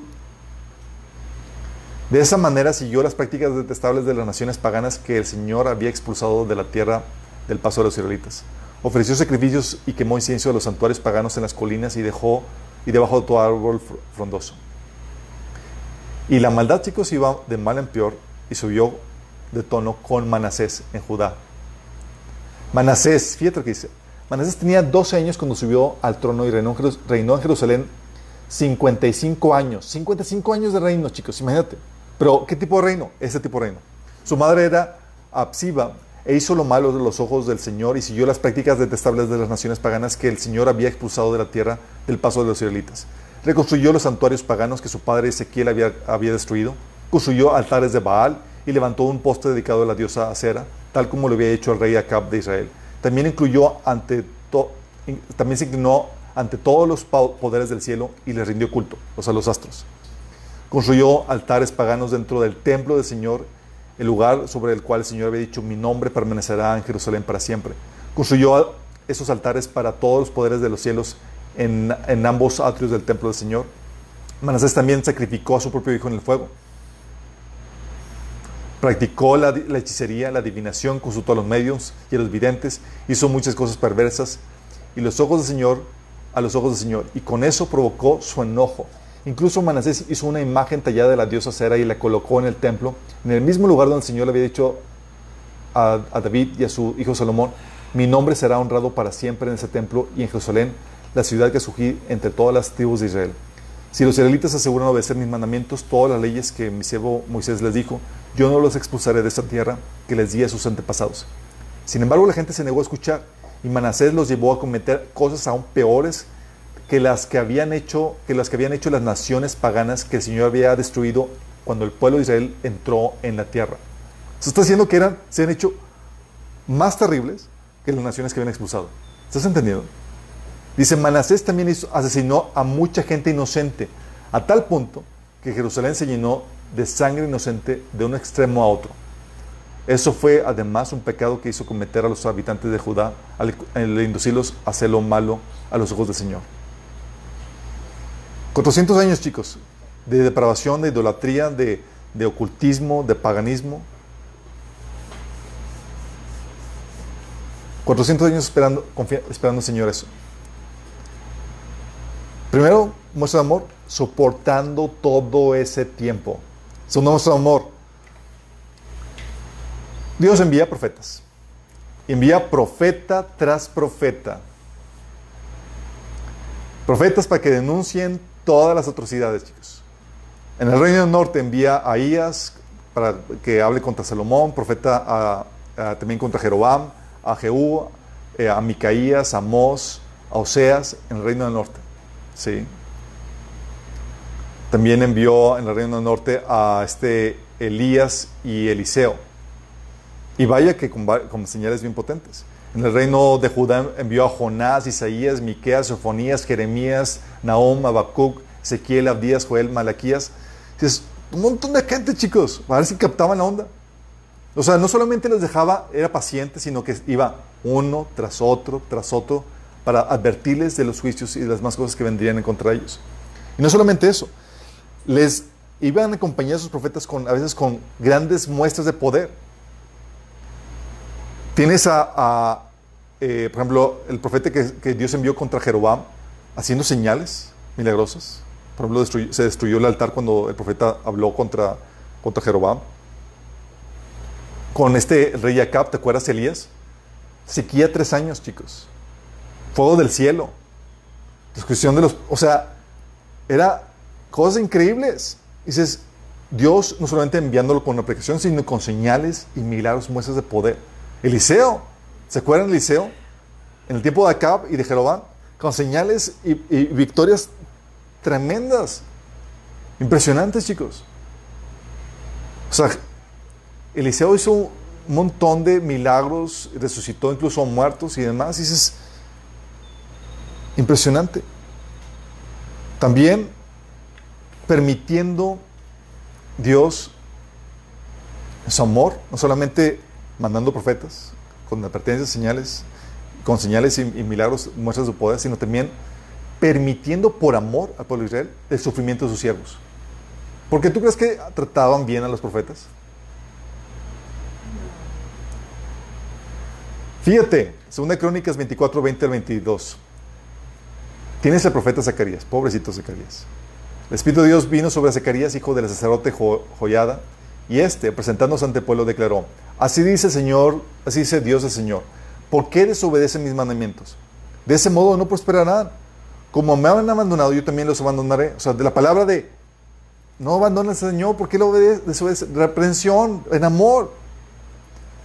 Pero ellos conspiraron contra Zacarías, hijo de Joyada, y por orden del rey lo mataron a pedradas en el atrio del templo del Señor. Así fue como el rey Joás, no tomando en cuenta la bondad de Joyada, mató a su hijo Zacarías, quien al morir dijo que el Señor vea esto y te juzgue. O sea, todavía por amor, Dios envía a sus siervos, los amonesta para que vuelvan, para que les vaya bien, y estas personas les surten. Jeremías, ¿te acuerdas de Jeremías qué pasó? Lo meten al calabozo y lo dejan ahí, dice la Biblia, por muchos días. Isaías, ¿sabes cuál es la segunda tradición? Isaías murió aserrado por el rey Manasés. El testimonio de Esteban en el Nuevo Testamento, reclamando los judíos, decía en Hechos 7:52, ¿a cuál de los profetas no persiguieron sus antepasados? Ellos mataron a los que de antemano anunciaron la venida del justo. O sea, ¿qué es el profeta? Bienvenido al club de los perseguidos. No te iban a creer. Si el pueblo no te iba a recibir bien. De hecho, Jeremías se quejaba, tú lees el libro de Jeremías y ves cómo se quejaba amargamente por cómo lo trataban y conspiraron en contra de él. Señor, levanta en contra mía y demás. Y el, mismo testimonio lo daba Jesús. Mateo 23, 37 dice, Jerusalén, Jerusalén, que matas a los profetas y apedreas a los que se te envían. ¿Cuántas veces quise reunir a tus hijos como reúne la gallina a sus pollitos debajo de sus alas, pero no quisiste? O sea, matas a los profetas y apedreas a los que se te envían. Dios así mandando a los embajadores que, para, para traerlos vuelta al amor de Dios y ellos contestando con maltratando a los, a los siervos. Y Dios soportando los sufrimientos de los siervos, ¿por qué crees, chicos? Por amor a la gente cabezona. ¿Te das cuenta de tremendo amor? Si te ha pasado que el Señor te dice, ve y háblale a tu hermano, pero si le hablo de Cristo me van a echar carro. Háblale. Es algo que estoy dispuesto a que sufras por amor a esa persona. El amor también se, se, se mostró una gran insistencia, chicos. No fue una, no fue dos, fue vez tras vez, casi 400 años, chicos. Dios insistiendo. Dice 2 Reyes 17, del 13 al 15. Una y otra vez el Señor envió a sus profetas y videntes para dar a Israel y a Judá la siguiente advertencia. Apártense de sus malos caminos, obedezcan mis mandatos y decretos, es decir, toda la ley que les ordené a sus antepasados que obedecieran y que les di, les di a través de mis siervos los profetas. Sin embargo, los israelitas no quisieron escuchar fueron tercos como sus antepasados, quienes se negaron a creer en el Señor su Dios. Rechazaron sus decretos y el pacto que él había hecho con sus antepasados y despreciaron todas sus advertencias. Rindieron culto a sus ídolos inútiles, por lo que ellos mismos se volvieron inútiles. Siguieron el ejemplo de las naciones vecinas y desobedecieron el mandato del Señor al, no invitarlas. Vez tras vez, chicos. Tú ves el, eh, el caso de Jeremías y tú ves un ejemplo de persistencia de Dios bien impresionante. Jeremías 26 del 1 al 6, Dios le dice a Jeremías, dice, en el comienzo del reinado de Joacim, hijo de Josías, rey de, Judá, vino a Jeremías esta palabra del Señor. Así dice el Señor, párate en el atrio de la casa del Señor y di todas las palabras que yo te ordene a todas las ciudades de Judá que vienen a, que vienen a adorar a la casa del Señor. No omitas ni una sola palabra. Tal vez hagan caso y se conviertan de su mal camino. Y si lo hacen, me arrepentiré del mal que pensaba hacerles por causa de sus malas acciones. Tienes a Jeremías, ole, ve Jeremías al templo y en voz alta predíquele a todos. Tal vez se conviertan y, evitemos el, mal, el castigo que viene. Imagínate la, presencia de Dios. ¿Qué crees? Expulsaron a Jeremías, lo, eh, arremetieron contra él y Dios dejó así. No, ya no dejaban, ya no dejaban eh, Jeremías entrar al templo. ¿Y sabes qué hace Dios? Dios le dice a Jeremías, Jeremías, envía a Baruch, tu siervo, para que, para que siga predicando. Dice Jeremías 36, 1 7. Entonces la palabra del Señor vino a Jeremías en el año cuarto del rey Josías, hijo de Josías. Toma un rollo y escribe en él todas las palabras que desde los tiempos de Josías, desde que comencé a hablarte hasta ahora, te he dicho acerca de Israel, de Judá y de las otras naciones. Cuando los de Judá se enteren de las calamidades que a evitar contra ellos, tal vez abandonen su mal camino y puede yo perdonarles su iniquidad y su pecado. Jeremías llamó a Baruch, hijo de Nerías, mientras le dictaba. Baruch escribía el rollo todo lo que el Señor le había dicho al profeta. Luego Jeremías le, dijo, eh, le dio esta orden a Baruch. Estoy detenido y no puedo ir a la casa del Señor. Por tanto, ve a la casa del Señor en el día del ayuno y lee en voz alta ante todo el pueblo, déjalo saber las palabras que, del Señor que te he dictado y que escribiste en el rollo. No puedo yo, chicos. No, no, Y el Señor, no nos damos por vencido. Hola, envía a Baruch. y con un rollo. El rey Joacim, ¿qué crees? Quemó el rollo. Dios se da por vencido. Llega la palabra del Señor, Jeremías 36, del 27 al 28. Luego el Señor el rollo con las palabras que Jeremías le había dictado a Baruch. La palabra del Señor vino Jeremías, toma otro rollo y escribe exactamente lo mismo que estaba escrito en el primer rollo.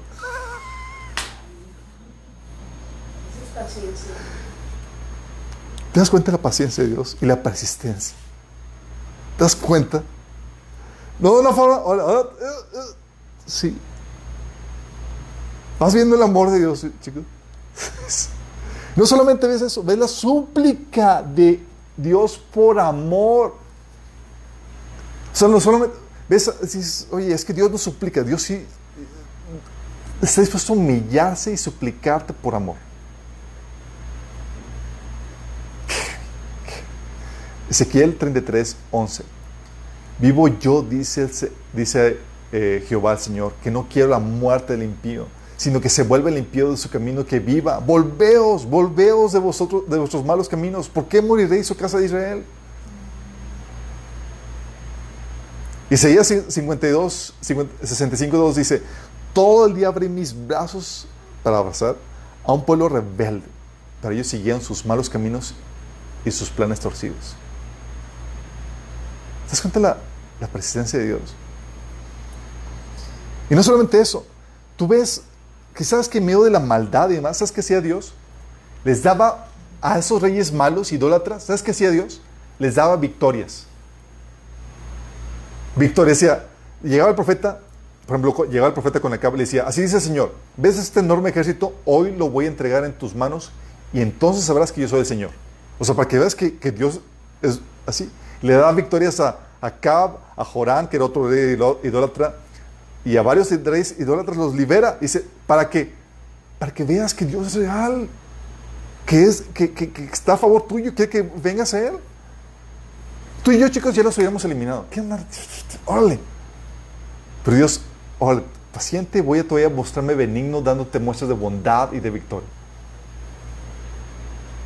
¿Qué clase de amor es este?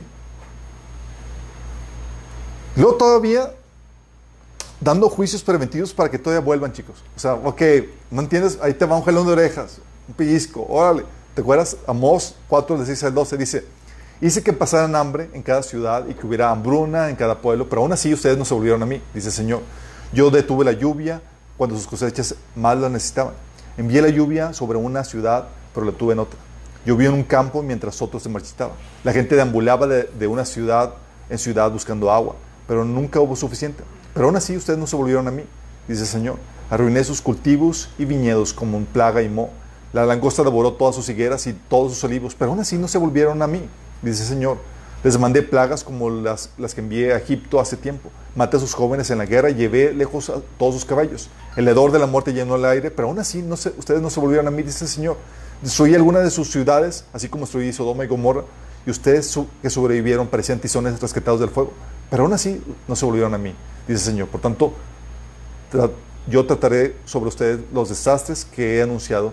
Pueblo Israel, prepárate para encontrarte con tu Dios en el juicio. La paciencia, chicos, jalando las orejas, mandando sacudimientos antes de mandar el verdadero juicio. ¿Te das cuenta del amor de Dios? Profetas, muestras de poder, milagros, soportar el sufrimiento de sus siervos, eh, gran, la continua insistencia, una, una forma, otra forma, ole, pero de otra forma, pero seguimos insistiendo. Tú, y yo no, no, no, no soportaríamos esto. Pero todavía aplazando el juicio.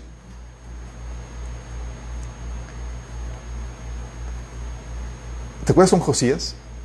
Que descubrió el rollo en el templo.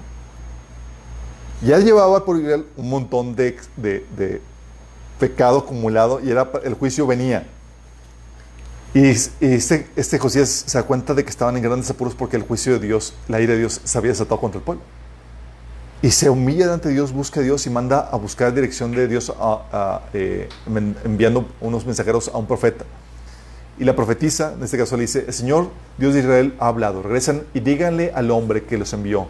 Esto dice el Señor, traeré desastre sobre esta ciudad y sobre sus habitantes. Todas las palabras escritas en el libro que el rey de Judea leyó se cumplirán. Pues los de mi pueblo me han abandonado y han ofrecido sacrificios a dioses paganos. Estoy muy enojado con ellos y por todo lo que han hecho. Mi enojo arderá contra este, lugar y no se apagará. Vayan a ver al rey de, de Judea de Judá, quien los envió a buscar al Señor, y díganle, esto dice el Señor Dios de Israel acerca del mensaje que acabas de escuchar.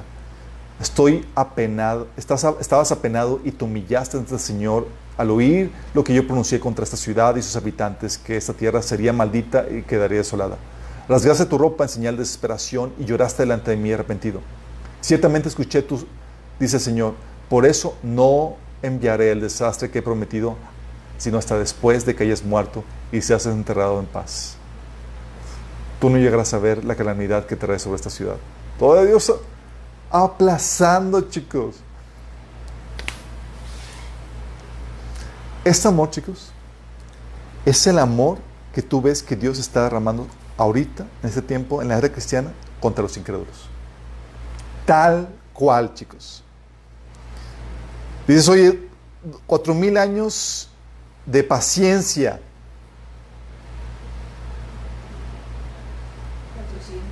de 400 años de paciencia, gracias por la corrección.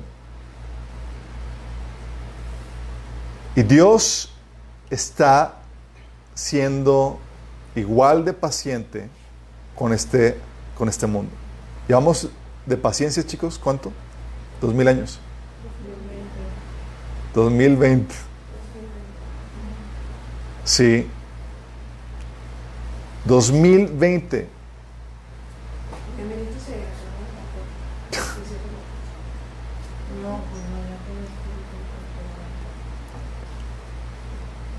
Dios mostrando esa tremenda paciencia. Romanos 2, del 4 al 6 al 9. ¿No te das cuenta de lo bondadoso, tolerante y paciente que es Dios contigo? Y eso es para el mundo, chicos, para todo el mundo que no lo conoce. ¿Acaso eso no significa nada para ti? ¿No ves que la bondad de Dios es para guiarte que te arrepientas y abandonas tu pecado? Pero eres terco y te niegas a arrepentirte y abandonar tu pecado. Por eso vas acumulando un castigo terrible para ti, para ti mismo. Pues acerca el día de la ira en el cual se, manifestará el, justo juicio de Dios. Él juzgará a cada uno según lo que hayan hecho. Dará vida eterna a los que siguen haciendo bien, pues de esa manera demuestra que buscan la gloria y el honor y la inmortalidad que Dios ofrece. Pero derramará su ira y enojo sobre los que viven para sí mismos, los que se niegan a obedecer la verdad y en cambio viven entregados a la maldad. Dios ha sido paciente, chicos, y ha sido paciente con todas las naciones, así como lo fue con el pueblo de Israel. Ahorita no, no envía profetas, chicos, pero ¿sabes a quién envía? Ha enviado a lo largo de la, era cristiana apóstoles, misioneros, pastores. domingo tras domingo, sábado tras sábado, semana tras semana, se predica el Evangelio y, y se anuncia la buena nueva, así se llama la gente arrepentimiento. Dos mil años de Dios clamando por todas partes que vuelvan a Él. Romanos 10, del 17 al 18 dice, así que la fe viene como resultado de oír el mensaje y el mensaje se oye, que se oye es la palabra de Cristo. Pregunto, ¿acaso no oyeron? Claro que sí, por toda la tierra se difunde, se difundió su voz, sus palabras llegan hasta los confines del mundo. Y es lo que Dios ha enviado, chicos. Apóstoles, evangelistas, misioneros, pastores. Igual que el antaño, enviando a sus profetas a al, pueblo para que se arrepienta y no, se, no perezca. Dios lo sigue haciendo ahorita por medio de los líderes de la iglesia, de los siervos que, forman parte del cuerpo de Cristo. Y lo hace igual que el pueblo de Israel, muchas veces dando muestras de su gran poder, con señales y demás. ¿Te acuerdas cómo comenzó la iglesia primitiva? Con señales, milagros y demás. De hecho, oraban los, los cristianos en Hechos 4, del 29 al 31. Ahora, Señor, toma en cuenta sus amenazas y concede a tus siervos proclamar tu palabra sin temor alguno. Por eso extiende tu mano para sanar y hacer señales y prodigios mediante el nombre de tu santo siervo Jesús. O sea, no solamente era anunciar la palabra, reprender, compartir el evangelio, llamar a gente a arrepentimiento, sino daban muestras con milagros y señales. ¿Cuánta gente a la cual no se le compartió el evangelio ha recibido un acto de bondad, de, milagro por parte de Dios? ¿O han visto ese tipo de, milagros? Dios ha hecho eso y lo sigue haciendo todavía. Ha dado señales a lo largo de la historia cristiana de milagros y señales que corroboran y respaldan el mensaje que se predica. No solamente eso, chicos. Dios sigue permitiendo, al igual que los profetas de antaño, el sufrimiento de sus siervos. Por amor a este mundo caído. Así como el, amor por Israel. Lo sigue permitiendo.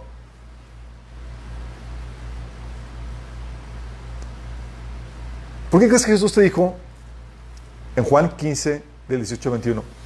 Si el mundo los aborrece, tengan presente que antes que ustedes a mí me aborrecieron. Si fuera el mundo, el mundo los amaría como, como los suyos, pero ustedes no son del mundo, sino que yo los he escogido de entre el mundo, por eso el mundo los aborrece. Tú escuchas eso y dices, ok, Señor, me imagino que ya me vas a llevar contigo, porque el mundo me aborrece. Y el Señor dice, no, oró Juan 17, Señor, no te pido que los quites del mundo, sino que los guardes del mal. Señor, pero el mundo me aborrece. Por amor al mundo te hace quedar. Igual que antaño, profetas aborrecidos, Ahora, nosotros, la misma dinámica, chicos.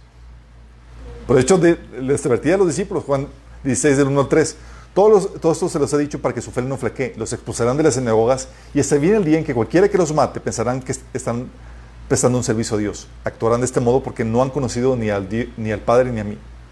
Así como que los discípulos, como que Señor, vamos a sufrir por ti. ¿Sí? Y Pablo te explica por qué. Segunda Timoteo 2.10 dice, por tanto, todo lo soporto por amor a los escogidos, para que ellos también obtengan la salvación que es en Cristo Jesús con gloria eterna. ¿Por qué? Por amor a los escogidos.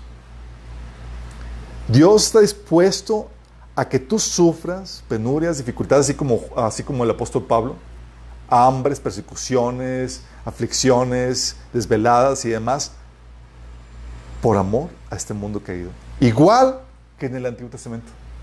Mismo amor, chicos, ahora en, la era cristiana.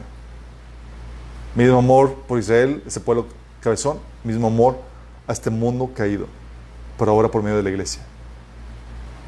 Por eso, a lo largo de la era cristiana tienes un montón de mártires que han dado su fe por, la, por, el Evangelio, chicos, por traducir la Biblia, por difundir el mensaje.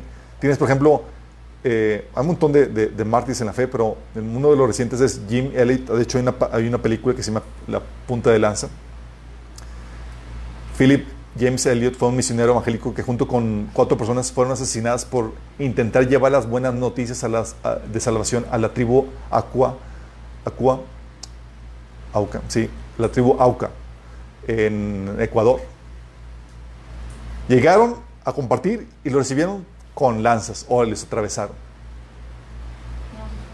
No les dejaron hablar, chicos. Dejaron a esposas viudas e hijos huérfanos. ¿Y sabes qué hicieron las esposas y los hijos? Como mataron a los esposos, ahora vamos a llegar y también vamos a dar nuestra vida para mostrarte el amor de Cristo. Llegaron a compartirles el Evangelio después de haber matado a sus, hijos, a sus esposos. Fue tal el amor impactante que las tribus completas terminando, terminó convirtiéndose a Cristo. Mismo amor, chicos. Dios está dispuesto a sacrificarte a ti y a mí por amor a este mundo caído. ¿Estás consciente de eso? Tú y yo somos la muestra de Dios. Y todavía muestra gran insistencia, igual que el pueblo de él, chicos. Muestra una tremenda insistencia porque, oye, envió Jesús, predicó Jesús tres años. Y Jesús todavía dice, ok, yo ya me voy, pero les voy a enviar profetas y apóstoles de los cuales matarán a unos y persiguen a otros. ¿No me dieron a mí? ahí les voy, les voy a mandar a los apóstoles todavía un rato más. Por eso también Pablo dice en 2 Timoteo 2, del 25 al 26, así que humildemente deben corregir a los adversarios con la esperanza de que Dios les conceda arrepentimiento para conocer la verdad, de modo que se, despierten y escapen de la trampa que es el diablo, los que tienen... Eh, los tiene cautivos, sumisos a su voluntad. Entonces dice, oye, no se convirtió porque es humilde, para que deje la puerta abierta, porque Dios va a insistir de muy diversas formas. ¿Y cómo lo ha hecho, chicos? Oye, resulta que hay gente que llega a Cristo, ah, es que me invitaron a una escuela dominical de niño. O yo fui a un campo de verano. Y Dios ahí preparando el terreno. Ah, es que ya me habían hablado del Evangelio, pero no había hecho caso. Y mandó, me habló por el Evangelio por uno, luego por otro, luego me invitaron acá, me invitaron. ¿Qué está haciendo Dios? Lo mismo que el pueblo de Israel. Así como lo que hizo con Jeremías. Oye, no te entendió eso a través de Baruch, a través de un libro, lo quemó otro libro. Y el Señor insistiendo por amor a ti. Y lo que hace, chicos. A veces mi esposa y yo nos quedamos asombrados porque vemos que sale una película cristiana que comparte el Evangelio de forma impresionante, comparte, y luego otra, y son gritos de Dios a este mundo caído. De una forma u otra, hasta que llega a, las personas que, Dios, eh, eh, eh, que tiene que compartir el Evangelio. Y luego la súplica de amor, chicos. ¿Tú crees que la súplica de amor solamente era de Dios en el Antiguo Testamento? ¿Sabes qué dice Dios en el Nuevo Testamento? Dice Pablo en 2 Corintios 5 del 20 21. Así que somos embajadores de Cristo, de Cristo. Dios hace su llamado por medio de nosotros. Hablamos en nombre de Cristo cuando le rogamos, vuelvan a Dios. Pues Dios hizo que Cristo, quien nunca pecó, fuera la ofrenda a nuestro pecado para que nosotros pudiéramos estar en una relación correcta con Dios por medio de Cristo. Que dice, le rogamos, vuelvan a Dios. La misma súplica del Antiguo, Testamento, ahora por medio de la iglesia a un mundo caído. El Antiguo Testamento era para un pueblo caído, que el pueblo de Israel. Ahora es para un mundo caído. Entonces dices, oye, ¿ves? Dios dando inmerecidas muestras de victoria y bondad en el Antiguo, Testamento. Dios lo sigue haciendo en, el Nuevo Testamento. Dice Pablo que Dios hace salir al sol tanto a los malos como a los buenos, envía lluvia tanto a los justos como a los injustos. Dios mostrando todavía su bondad a las naciones, dice Pablo en Hechos 14, de 16 al 17. En épocas pasadas, Dios permitió que todas las naciones siguieran sus propios caminos. Sin embargo, no ha dejado, no ha dejado de dar testimonio de sí mismo, haciendo el bien dándoles lluvias de los cielos y estaciones fructíferas y proporcionándoles comida y alegría de corazón. O sea, como que dándose testimonio, o sea, viste, así como el Antiguo Testamento, viste la victoria, te salvé, te libré, te proveí a, las, a este mundo caído. Dios mostrando su amor y paciencia, dando comida, alegría, cosechas, lluvia y demás. incluso los juicios preventivos, chicos. Estos sacudimientos, estas pandemias, estas crisis económicas y demás, son por amor. Son por amor. hijo, no, no vale que te seas sacudido ahorita, porque no quieres llegar, no quieres esperar, saber lo que te va a pasar después si no entiendes. Y aplazando el juicio, igual que el Antiguo Testamento, chicos. Segunda Pedro 3, 9. Dios levanta olas de avivamiento, así como en el tiempo de Jeremías en unos días para aplazar esos tiempos de, juicio.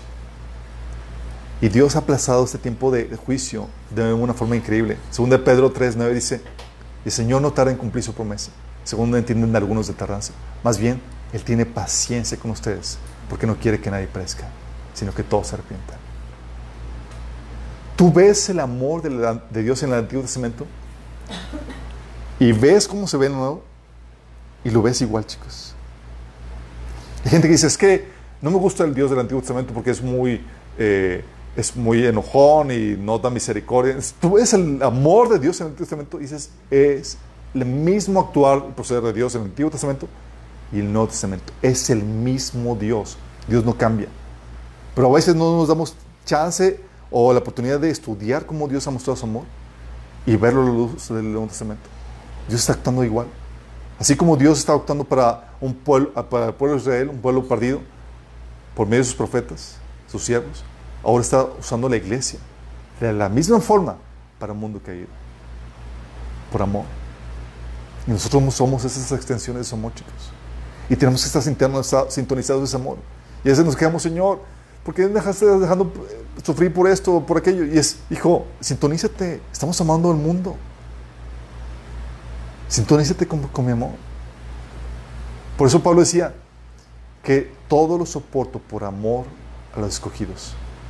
Que tú y yo podamos tener ese amor, chicos, por este mundo caído. Entre tanto dura este tiempo de gracia, porque se va a acabar.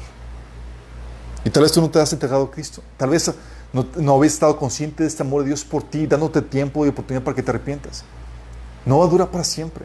Y si tú no respondes, si tú terminas tu vida, eh, partes de este mundo, vas a encontrarte un, un tremendo juicio, una, una, condenación eterna.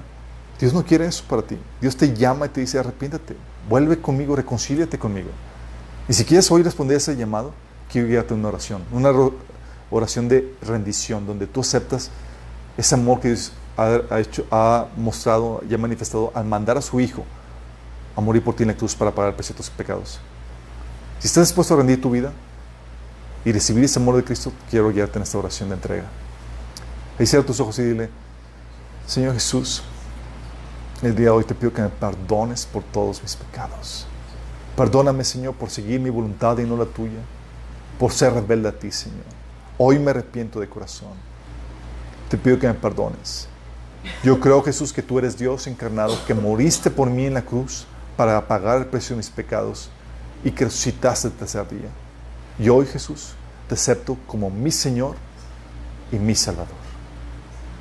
Dame tu Espíritu Santo. Entra en, mi corazón, entra en mi vida. En tu nombre, Jesús, te lo pido. Amén. Si hiciste esta oración genuinamente y fue una rendición genuina, tienes que empezar a, ahora a buscar conocer la voluntad de Dios. Antes eras un ignorante, apático de la voluntad de Dios y no te interesaba conocerla, ahora tienes que conocerla y tienes que empezar a obedecerla a partir del Nuevo Testamento. Y también tienes que empezar a congregarte. Ahorita está la pandemia, pero puedes sintonizarte. Nos vemos aquí todos los sábados a las 7 de la noche. Y tienes que empezar a ser discipulado.